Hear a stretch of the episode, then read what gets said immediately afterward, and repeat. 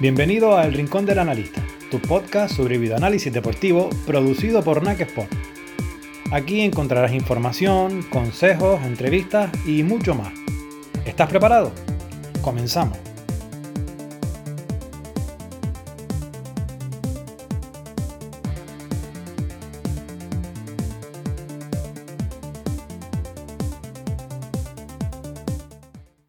¿Qué tal? Bienvenidos a un nuevo episodio del podcast El Rincón del Analista. Hoy nos vamos hasta Argentina para charlar con un viejo amigo de esta casa que actualmente ejerce como responsable de análisis de las divisiones formativas en Vélez Sarfield y además es el analista del Club Atlético Temperley.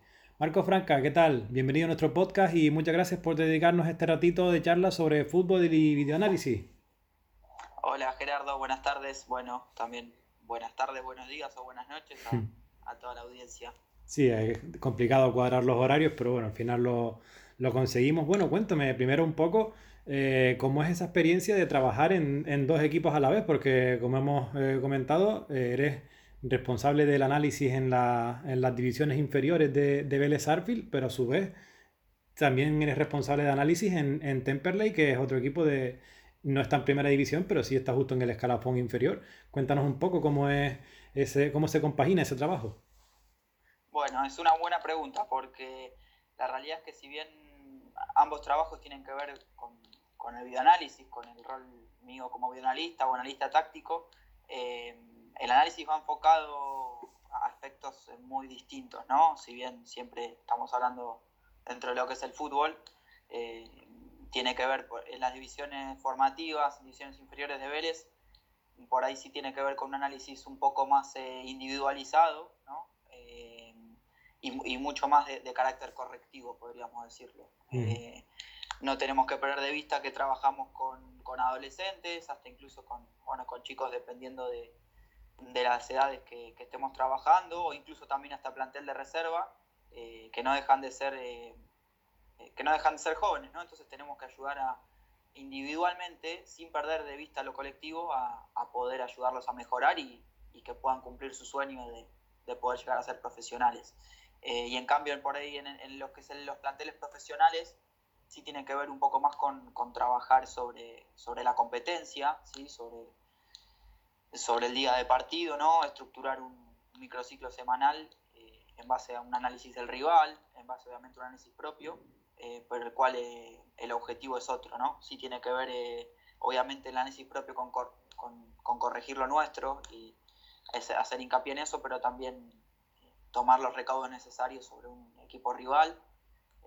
y bueno, obviamente siempre dependiendo de lo que el entrenador nos, nos solicite, ¿no? Te es complicado compaginar los dos trabajos porque entiendo que si ya de por sí el, el trabajo en un equipo desgasta muchísimo a nivel de la cantidad de horas que hay que, pasar analizando y demás. Eh, trabajar en dos equipos ya parece algo de superhéroes, ¿no? Eh, eh, sí, la, verdad es, como, como, vos decís, Gerardo, es, digamos, son, son, jornadas laborales muy largas. iniciamos en Vélez por la mañana a las siete y media de la mañana, hasta, por lo menos yo cumplo un horario hasta el mediodía. y bueno, ya una vez desde, sí vale aclarar que el trabajo en Temperley lo hago, lo hago a distancia, no puedo estar obviamente en, los entrenamientos, pero bueno, tener la posibilidad de tenerlos filmados y, conocer ya en profundidad al entrenador, que hace ya cuatro años y medio que trabajo con él, eh, ya puedo, interpreto lo, que quiere, lo que necesita, y bueno, sí lo que estamos trabajando es eh, en Temperley, en análisis en vivo, eh, los días de partido, ¿no? Pero bueno, digamos que el día empieza muy temprano a la mañana y termina a eso de las 9, 9 y media de la noche con, con el análisis de, de, Temperley que puedo hacer en, la tarde, por, la tarde en mi casa, ¿no? que mm. termina siempre en horarios nocturnos. Mm. Pero no me quejo, ¿eh? soy un apasionado y, lo disfruto. Es muy interesante eso que comentabas del análisis en Vélez, con, que eh, son diferentes enfoques, al, al, ser las categorías inferiores, va más enfocadas al desarrollo del, del, jugador. La estructura de, de análisis en, del, del, equipo no profesional ¿El objetivo que persigue es puramente formativo o también busca eh, eh, ese, nivel competitivo de, también quiere ganar? Eh, ¿La formación está por encima de todo o también se busca competitividad? Em, yo creo que, la formación está por encima de todo, pero obviamente no, no, podemos perder de vista que estamos preparando futuros o que estamos tratando con, con futuros profesionales, ¿no?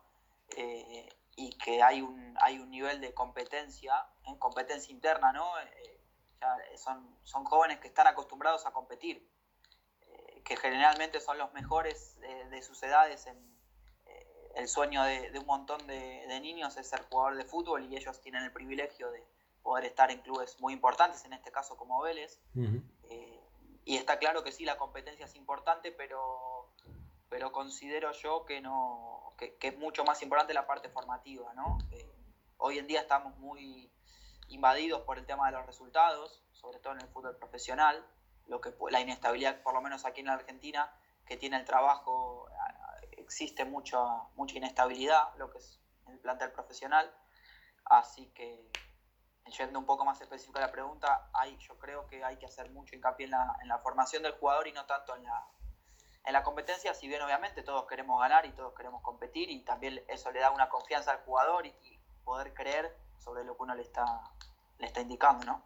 Actualmente eh, en las divisiones inferiores solo trabajas tú o trabajas con, con otros compañeros y, tienes eh, a, su vez tienes algún contacto con el, con el primer equipo o trabajan en estructuras diferentes, categoría profesional y categoría formativa? Em, sí, actualmente en, en el, fútbol amateur de Vélez somos dos personas, dos analistas, em, que trabajamos en conjunto eh, desde la reserva, la división reserva, hasta la novena división es decir, son siete categorías. Eh, y no, no la realidad es que no, eso creo que puede ser un aspecto sí a mejorar. No tenemos eh, un gran contacto con, con, lo que, con la estructura del plantel profesional, si bien trabajamos en, la misma, en el mismo predio, a muy poco, muy poco digamos, metros de distancia. Está, yo creo que, que podríamos eh, relacionarnos de interactuar ¿no? para, para seguir creciendo como institución. Pero actualmente somos dos en, divisiones inferiores. ¿Y cómo se reparte ese trabajo semanalmente? Y bueno, tiene que ver mucho con justamente este año, bueno, el año pasado y este año ha sido complicado por, con respecto a la competencia, por, por lo que estamos atravesando a nivel mundial. Eh, y sí, hicimos, estamos haciendo mucho hincapié en, lo que son los entrenamientos, ¿no? En la, parte de corregir, eh, de corregir gestos individuales, de corregir conceptos eh, conceptos colectivos, ofensivos, defensivos, y sí estamos muy encima del entrenamiento, realizando análisis, correcciones. Eh, tenemos también la posibilidad que cada de contar con las licencias de Naxport y, cada entrenador con su computadora o su ordenador puede también realizar el análisis. Entonces terminamos haciendo un análisis en conjunto eh, con los entrenadores, los analistas, los coordinadores para poder bueno, estar en, en todo, en, todos los detalles, ¿no? Creo que un poco pasa por ahí nuestra profesión. Sí, porque entiendo entonces que además de, del análisis que haces de los partidos y, de los jugadores en, sí, eh, analizas entrenamientos. Entonces realmente una jornada de trabajo dura eh, lo que es el entrenamiento y luego el post-entrenamiento que también hay que analizarlo. Exactamente, sí, exactamente. Eh, estamos, obviamente que bueno, es un desgaste y es un son tareas en las cuales tenemos que estar muy despiertos, eh, pero bueno, creo que también al poder estar en el entrenamiento y saber lo que pide el entrenador o lo que se pide a nivel institucional, cuál es el, perfil de jugador en, cada posición, eh, bueno, terminamos estando todos empapados de lo que se pide para poder analizarlo. Creo que es fundamental, ¿no? Poder saber eh, cuál es la idea para, poder, poder, para poder justamente hacer un, un análisis post-entrenamiento, post-partido, dependiendo de la situación. Y si ya ese trabajo de por sí es largo, luego toca eh, analizar Temperley. También te lleva toda la semana eh, un trabajo diario, es decir, cómo es tu día a día, la, estructura diaria de, trabajo desde que te metes con el ordenador a, trabajar hasta que dices hasta aquí termina mi jornada. Eh, ¿Cómo es la estructura de ese día? Eh, bueno, como imagino que, todos sabrán, dentro de lo que es el bioanálisis tenemos que estar siempre, siempre adelantados en el calendario o en el fixture. Y digamos que prácticamente no, hay, fines, no hay fines de semana. Eh, ya sea por competencia o por tener que preparar los informes para, lo que sería Temperley. En mi caso, eh, puedo garantizar que estoy todos los días o, observando los rivales eh, o realizando los informes, ¿sí? que, luego le presentamos primero al entrenador y, después a los jugadores. Pero bueno, no, digamos que uno se retroalimenta mirando y analizando fútbol, ¿no? observando fútbol. Eh, por eso yo siempre digo lo mismo, no, a ver, son es una carga, es un trabajo, es una profesión que tiene una carga horaria muy alta, en la cual sí en mi caso creo que es muy importante la, confianza y el conocimiento que yo tengo con el entrenador para mm. poder ir específicamente a lo que él a lo que él le da importancia ¿no? y a lo que él necesita. Mm. Eh, cuando termina toda la jornada, ¿acabas con ganas de seguir viendo fútbol? Eh, bueno, muchas muchas veces me pasa eh, que termino eso de las 8 o 9 de la noche y, aquí por la noche tenemos partidos ¿no? para ver en la televisión y, y bueno, siempre trato de... Pero ya me sale naturalmente realmente de, sentarme por ahí a cenar y bueno, tener el partido, algún partido, siempre eh, hay algo para ver, siempre encontramos algo para ver, ya sea nacional, internacional, eh, la verdad que sí, pero eso no, no lo tomo como una carga, sino como, bueno, ya es como un estilo de vida, digamos, ¿no? Sí, son algunos entrenadores de los, los más eh, famosos, se me ocurre Guardiola, se me ocurre Bielsa, ellos alguna vez han dicho que le gustan los jugadores y, rodearse de, gente que piense en fútbol las 24 horas. Mientras se está dedicando profesionalmente a ello, le gusta a la gente que piense en fútbol las 24 horas del día. En tu caso, no andas muy lejos. no, exactamente. Eh, pero bueno, creo que cuando, cuando elegí esta, esta profesión, eh, por ahí al principio no lo, no lo tenía tan claro. Eh, aquí en Argentina no hace muchos años que se realiza eh, digamos, hoy en día podemos decir que en un montón de categorías, sobre todo las, las más bajas, tienen un, analista, ¿no? Y eso no, eso creo que habla por sí solo.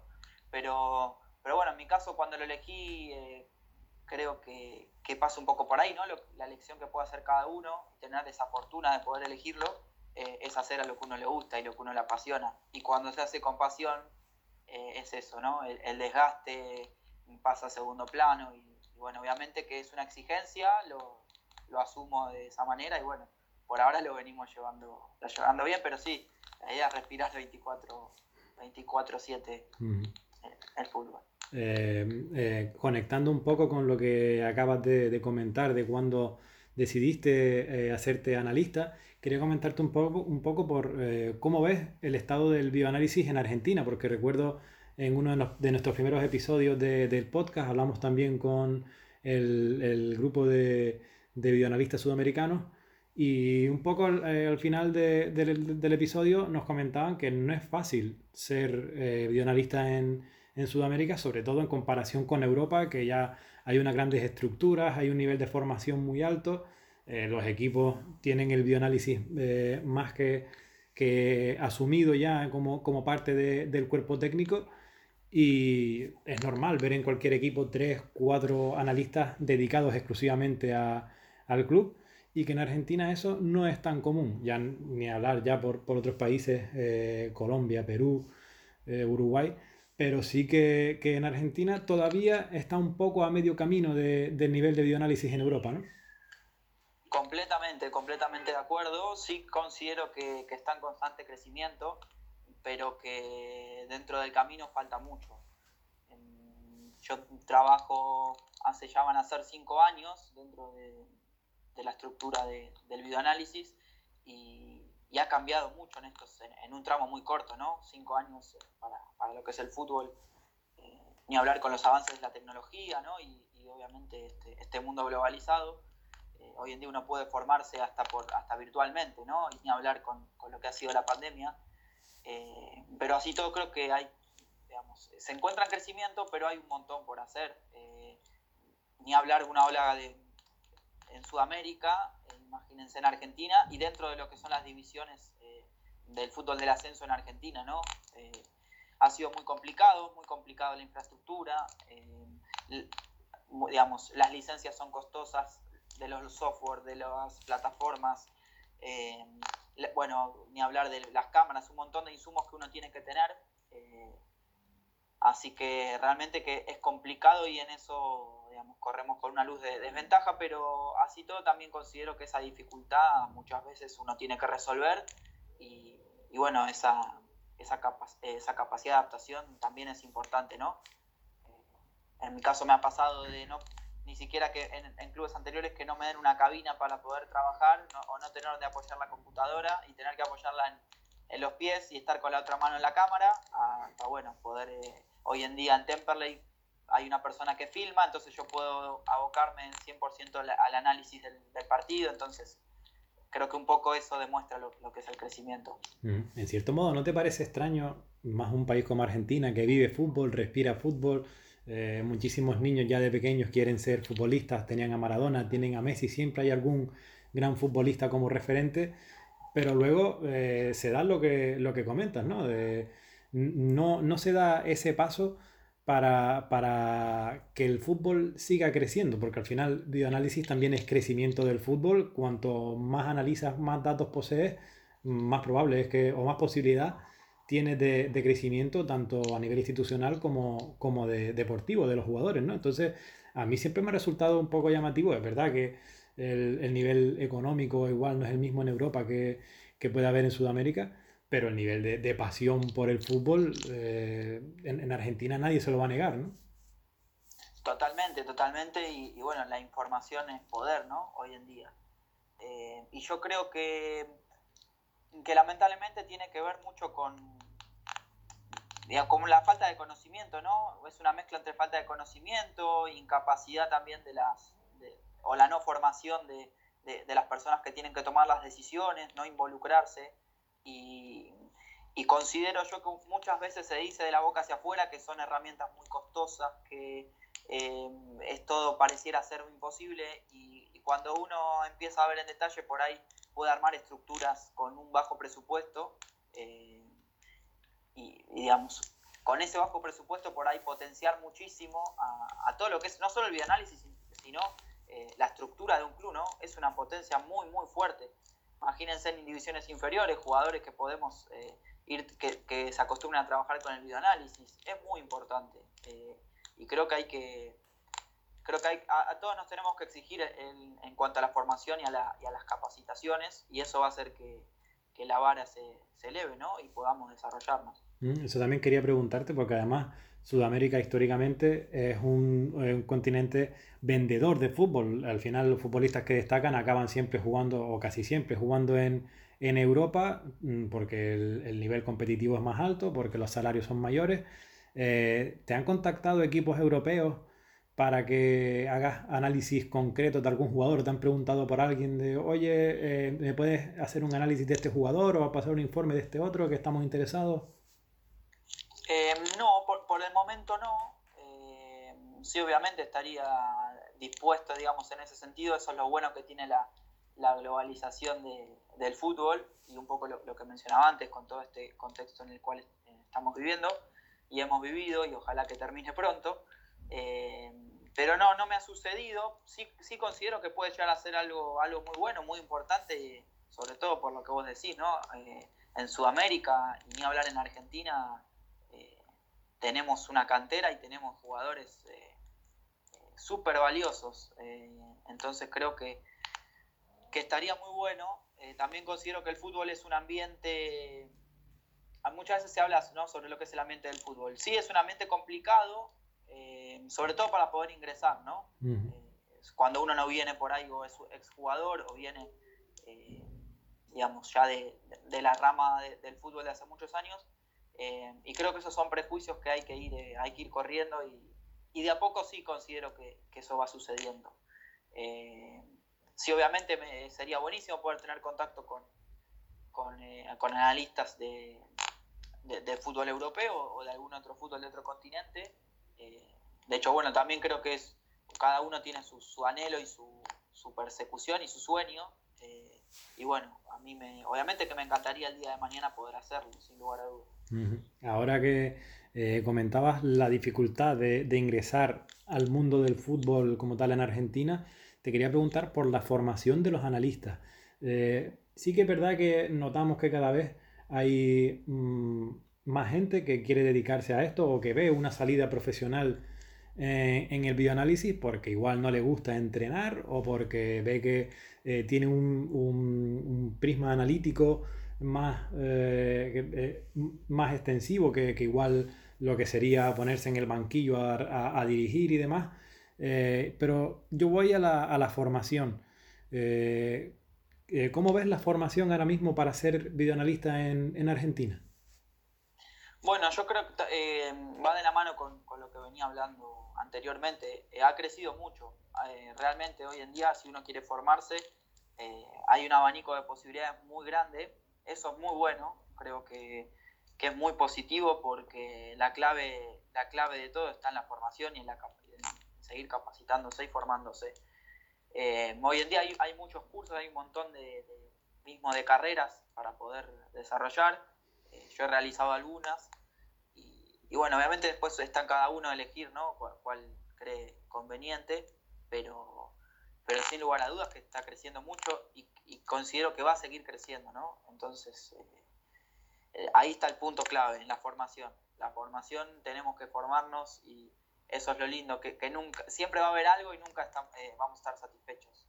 Lo digo porque a veces se escucha que es más fácil ingresar a, un cuerpo técnico o a un departamento de análisis cuando ya eres un exfutbolista, ya estás retirado, tienes ese conocimiento de, fútbol porque lo has jugado o que has sido profesional y, bueno, luego solo tienes que adaptarte a, la tecnología, al software, a, la informática y ya casi que puedes empezar a, trabajar como videoanalista. En este caso, quien no ha sido jugador, por lo menos a nivel profesional anteriormente, eh, ¿crees que realmente es más complicado o al final es una carrera de fondo de quien, quiere y quien sigue, quien la sigue, la consigue, como se suele decir? Em, yo creo que, puede ser una mezcla de las dos. Eh, sí, obviamente cuando uno viene de, afuera del fútbol, lo, por ahí al principio lo miran de reojo y creo que ahí está la, capacidad de uno, eh, y esto porque lo digo así porque me ha pasado en mis experiencias laborales, que al principio uno por ahí, a mí me ha tocado ser el más joven de, un cuerpo técnico y que a veces al, principio dicen, uy, esta persona joven parece como con otra frescura o, con otra mirada. Eh, y, al, final tuvo una inclusión muy buena, pero bueno, creo que eso se lo va ganando uno eh, con conocimiento, con, capacidad y obviamente siempre desde un lugar de humildad y de respeto, creo que se puede conseguir. Eh, si obviamente no tenemos la, esa vivencia que, que sí han tenido exjugadores profesionales, pero bueno, considero que no es ni una ni la otra, ¿no? sino que es una combinación y, y, creo mucho en el trabajo en grupo, en, lo colectivo, y no tenemos que olvidarnos que estamos en un deporte colectivo, entonces eh, el grupo de trabajo es fundamental, sin lugar a dudas. Entrando en un aspecto ya algo más personal, eh, dentro de tu faceta como analista, ¿tienes algún referente, alguien, algún analista eh, conocido o, que, o que, haya, que haya dejado huella en ti del que hayas aprendido o en, el que te fijes especialmente?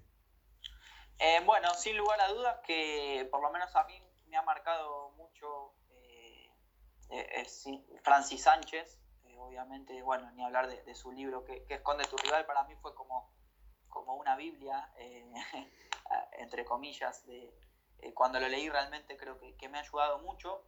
Eh, y sí, también lo que me ha pasado, ya por, un, por una, he, realizado durante unos años un seguimiento específico sobre el... Eh, me gusta mucho el fútbol español, ¿no? lo que es la liga, y he realizado un análisis que, que pude profundizarlo cuando tuve tiempo eh, durante la pandemia sobre el Atlético de Madrid, entonces también, esto obviamente nunca he tenido contacto con Francis, pero, pero sí lo, lo he seguido y, y estoy muy al tanto de, trato de ir siguiendo a los analistas del Atlético de Madrid y, un montón de, lo que tiene que ver con la liga, ni hablar de Víctor Mañas, ¿no? Son, nombres que, son muy importantes y uno va, va siguiendo, ¿no? Estamos hablando además, has nombrado dos que son de los mejorcitos que hay en el fútbol español.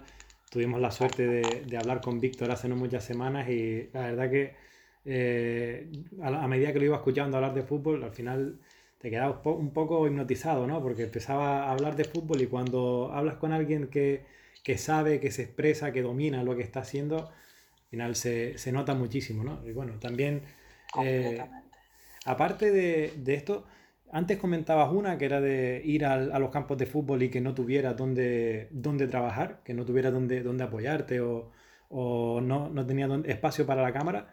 ¿Alguna anécdota que recuerdes así llamativa que se pueda comentar? ¿Algo que te haya pasado? Eh, siempre nos gusta sacar también una parte divertida, una parte menos, menos seria, menos profesional eh, y conocer un poco, porque al final todos tienen su, su historia, todos los analistas acaban al final tienen su propia aventura y nos gusta también conocer un poco esta, esta aventura de cada uno. Eh, bueno, a ver, así como anécdota, sí, lo, lo que me ha pasado en, en, la, en, la, Primera Nacional, que es la, la segunda división del fútbol argentino, con, con, todas estas dificultades que teníamos para conseguir una cabina ¿no? y poder trabajar cómodos. Y yo lo, que realizaba en, los campos de visitante cuando no, me, cuando no tenía electricidad o no me dejaban las comodidades que, que, creo que básicas y mínimas que tiene que tener un analista, eh, utilizaba con el iPad, con la licencia de, de NAX por Delta View, eh, hacía el trabajo desde, desde mi tablet, ¿no? Y, y, me ha pasado en un estadio que no me dieron estas comodidades que, está, que, hablaban anteriormente y me mandaron a, digamos, con, con, toda la gente, con todo el público local, ¿no? Que vendría a ser eh, del, del, equipo rival.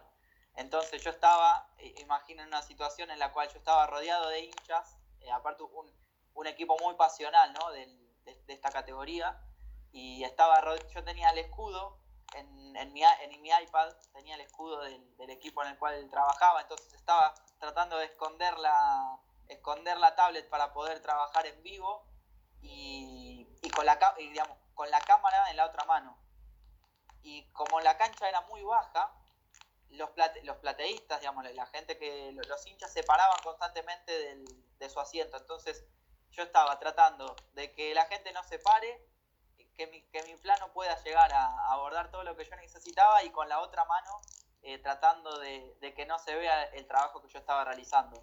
Entonces, es un poco tragicómica la anécdota, eh, pero bueno, creo que pasa un poco por ahí, ¿no? De, eh, ese partido tuvimos la suerte de haberlo ganado, pero créanme que, que, que no, la, no la pasé bien, ¿no? la cuento así de esta manera, sea, pero no, no la pasé bien en su momento porque era realmente, uno va a trabajar, ¿no? No va como mm. hincha ni, ni como, no tiene que estar porque eh, escondido, pero bueno, hoy lo cuento ya con, por ahí con una mm. sonrisa.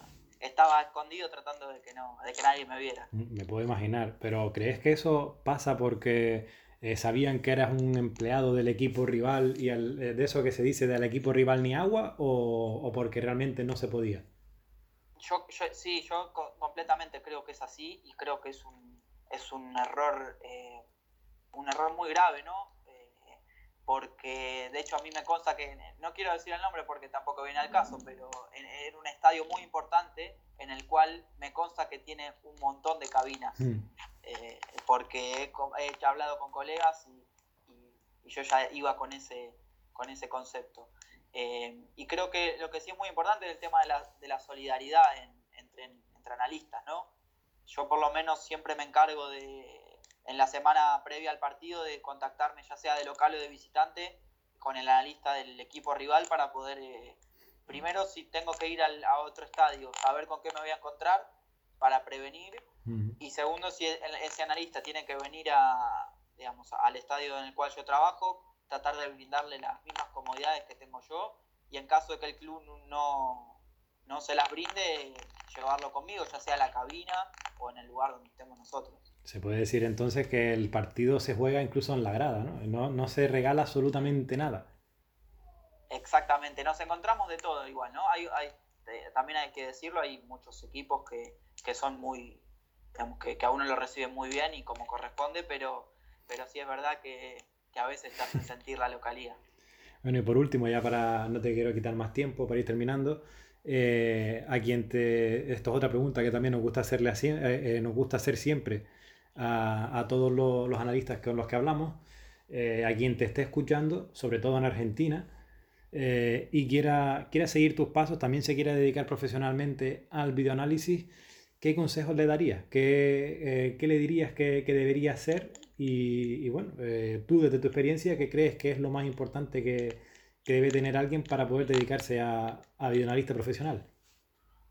Eh, bueno, yo creo un, poco, digamos, es una buena pregunta porque tiene que ver con, la conclusión de lo que venía diciendo. Eh, sin lugar a dudas que es la formación, siempre la formación por encima de todo, capacitarse, estar en constante movimiento, porque yo creo que es fundamental, ¿no? Ni hablar con los avances que, están viniendo. Y, y, digamos, seguir, por lo menos en mi caso, lo que, lo que he realizado es seguir mi, seguir mi instinto, mi sueño y perseguirlo. Eh, siempre con humildad, con sacrificio eh, y creer, sobre todo creer en, que, en que se puede. Eh, que, si uno, que si uno hace las cosas que tiene que hacer tarde o temprano, las oportunidades llegan y, y no conformarse. no conformarse, y esto lo digo hoy en día parado en la situación en la que estoy, de, no conformarse, de, querer siempre más eh, y bueno, seguir, eh, seguir hacia adelante, ¿no? Ojalá algún día, eh, digamos, en realidad algún día no, que pueda seguir creciendo como, como lo vengo haciendo hasta ahora, me encantaría, como que no. Pues queda dicho. Y nada, no te quiero quitar más tiempo. como siempre agradecerte que te hayas pasado este, este rato por aquí para charlar con nosotros de corazón, que nos encantaría que en un futuro no muy lejano te pudiéramos ver eh, cumpliendo tu sueño, como has dicho, y quién sabe si como analista del Atlético de Madrid, que es el, equipo que, que parece que, que, más ha seguido, o por lo menos viéndote, quién sabe, si analizando en directo una final de Libertadores o un, incluso en la, en la selección argentina, alguna final de un torneo importante quién sabe, ¿no? Pero que, sí que parece que tienes eh, muy claro el, deseo y el objetivo personal. Eh, ¿Qué más podemos decir nosotros que desear que eso se cumpla? Que, te veamos seguir creciendo como analista, que ya sí que te hemos visto desde hace varios años ya eh, hacer tu trabajo, que sigamos viéndote, que podamos seguir ayudándote todo lo posible desde el software y, y, nada, que a seguir haciendo tan buen trabajo como el que, como el que estás haciendo y lo dicho, que más pronto que tarde te podamos ver cumpliendo más de, de tus sueños. Totalmente, Gerardo. Muchísimas gracias. Ojalá que, que así sea eh, y ojalá que, que, nos estaremos nos estaremos viendo. Me encantaría poder ir, ir para España y, y bueno, quien, quien, dice por ahí en algún momento eh, nos cruzaremos por la liga. A quien no lo esté viendo, cuando le he nombrado el Atlético de Madrid se le ha iluminado la cara. Ahí, ahí queda dicho. Marco, un abrazo, muchas gracias.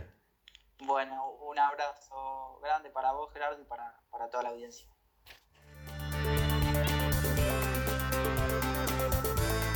Aquí termina este episodio. Recuerda suscribirte para que estés al tanto de todas las novedades sobre videoanálisis. Muchas gracias por acompañarnos. Hasta la próxima.